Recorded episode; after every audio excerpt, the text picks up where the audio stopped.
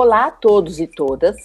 Este podcast é uma iniciativa do Instituto Singularidades e é parte integrante do curso BNCC em Foco na Educação Infantil, trajetória teórico-prática para a formação de professores. Eu sou a Sônia Pereira Vidigal e este é o módulo A Garantia dos Direitos de Aprendizagem e Desenvolvimento das Crianças a partir de experiências oferecidas nas atividades não presenciais. Tenho o prazer hoje de conversar com a professora Silvana Augusto, que é mestre e doutora em educação pela USP, coordena o curso de pós-educação infantil Investigações e Fazeres das Crianças de 4 a 6 anos do Instituto Singularidades, e entre inúmeros outros trabalhos e projetos, podemos destacar a sua atuação como assessora pedagógica nas redes municipais de ensino para o segmento da educação infantil e o trabalho como consultora da BNCC. Olá, Silvana, como vai? Olá, muito obrigada, Sônia, pelo convite. Espero contribuir para essa formação.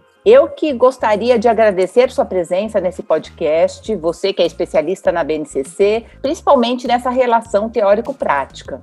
Para começar a nossa conversa, eu pensei em algumas questões que eu ouço dos professores de educação infantil e de alunos que estagiam nesse segmento. A primeira seria assim: qual a importância em dar destaque nos direitos de aprendizagem e desenvolvimento e efetivamente garantir que eles ocorram? Bom, a primeira importância é política. Importante a gente compreender que a garantia dos direitos, dos seis direitos de aprendizagem e desenvolvimento, faz parte de um projeto político de garantir a todas as crianças do Brasil, em qualquer região que elas estejam, as mesmas condições de desenvolvimento e de aprendizagem. É, portanto, uma estratégia de garantia, de busca de equidade de oportunidades em educação em educação infantil em si mesma, nesse atual momento, a educação infantil como sentido para as crianças, como experiência de vida para todas as crianças, e também a educação infantil no seu papel ao longo da trajetória de desenvolvimento e aprendizagem de qualquer criança, inclusive na vida futura. A gente sabe que, por meio de muitas pesquisas, inclusive internacionais, a gente sabe que a educação infantil tem um papel fundamental no desenvolvimento socioafetivo, cognitivo das crianças. E por isso ela é tão importante. Além disso, ela também tem um papel importante na qualidade das aprendizagens, no avanço das crianças, no sucesso no primeiro ano da escola. Quer dizer, crianças que passaram por educação infantil, por boas instituições de educação infantil, têm chances melhores de progredir no avanço dos seus estudos a partir do primeiro ano. Então, a educação infantil por si só já seria mais do que uma condição direito de todas as crianças. Mas imaginando que ela também tem esse papel na continuidade dos estudos, é ainda mais importante a gente garantir que ela seja efetivamente boa. E como é que a gente vai garantir que ela seja efetivamente boa? Cercando aquilo que é de direito das crianças. E é por isso que a Base Nacional nomeia seis direitos de aprendizagem e desenvolvimento, que vocês certamente já aprenderam ao longo desse curso. É importante todo formador compreender esse papel político estratégico de garantia de condições de equidade para todas as crianças. Acho que essa é a principal vantagem. E nesse sentido, os direitos de aprendizagem e desenvolvimento é uma conquista histórica das crianças. E é o que marca também o diferencial da Base Nacional Brasileira em relação a outras bases curriculares de outros países. A base brasileira, ela não foi construída a partir da ideia de competências da educação infantil, mas sim dos direitos. Está pressuposto, então, a ideia de que para que as crianças aprendam e se desenvolvam, elas precisam ter algumas garantias de condições para aprender e se desenvolver. E esse, portanto, é o sentido de trabalhar esse conteúdo na formação dos professores, assegurar que eles também tenham direito de aprender sobre os direitos de aprendizagem das suas crianças. É, isso é muito importante mesmo, né, Silvana? E como você acha que, pensando nesses aspectos que você falou, este formador poderia organizar a sua formação para contribuir para esse planejamento do professor?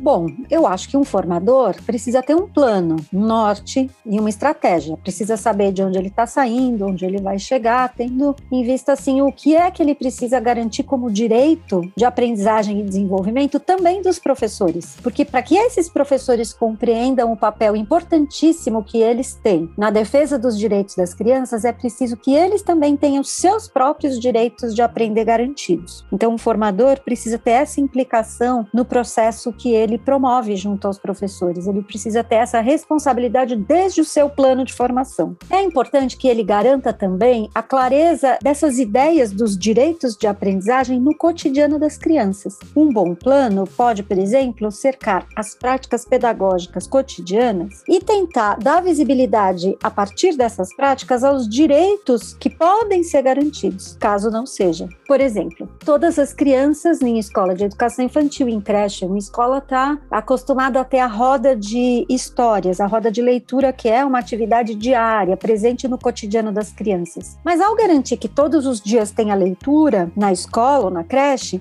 a gente também garante direitos de aprender e se desenvolver. O direito, por exemplo, de, por meio da literatura, a criança expressar as suas ideias, os seus sentimentos. Exercer o seu direito de aprender a se conhecer, se espelhando, se identificando na literatura que ela tem acesso. Isso para falar só de uma prática, mas existem tantas outras. A prática de brincar todo dia, a prática de conversar, a própria organização do ambiente, de que modo que os brinquedos, os espaços, os materiais podem ser organizados para garantir o direito, por exemplo, da criança aprender a brincar com crianças de diferentes idades, aprender a conviver e aprender a participar, entre outros tantos direitos que elas precisam ter garantia na educação infantil. Acho que isso é o que um bom formador precisa cuidar.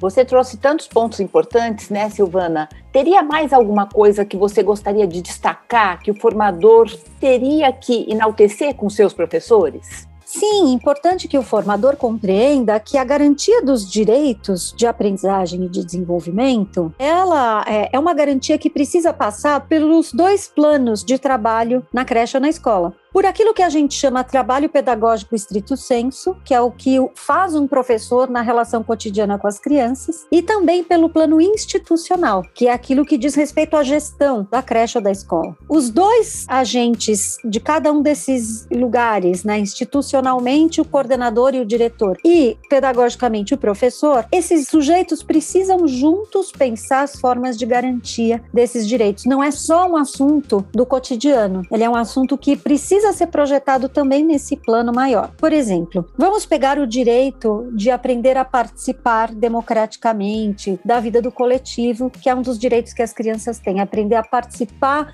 do próprio planejamento das ações nas quais elas são envolvidas. Para que a gente tenha a garantia desse direito, é importante, por exemplo, que o professor dê voz às crianças. Uma estratégia para isso é a Assembleia de Crianças, uma organização que se faz com o coletivo das crianças que juntas dão ideias ideias, sugestões daquilo que pode melhorar no coletivo da creche ou da escola e juntas elas participam da tomada de decisões. Um professor pode organizar isso por meio da roda, da gestão da roda, da documentação, das opiniões e das sugestões das crianças. Mas é importante que a ação do professor seja complementar à do coordenador e diretor, dando voz efetivamente às crianças, quer dizer, usando esses registros e a documentação da assembleia na tomada de decisão de alguma coisa coisa muito importante que vai acontecer na creche ou na escola. É assim efetivamente que a gente garante que as crianças possam viver e exercitar o direito de participar da sua vida coletiva na creche ou na escola.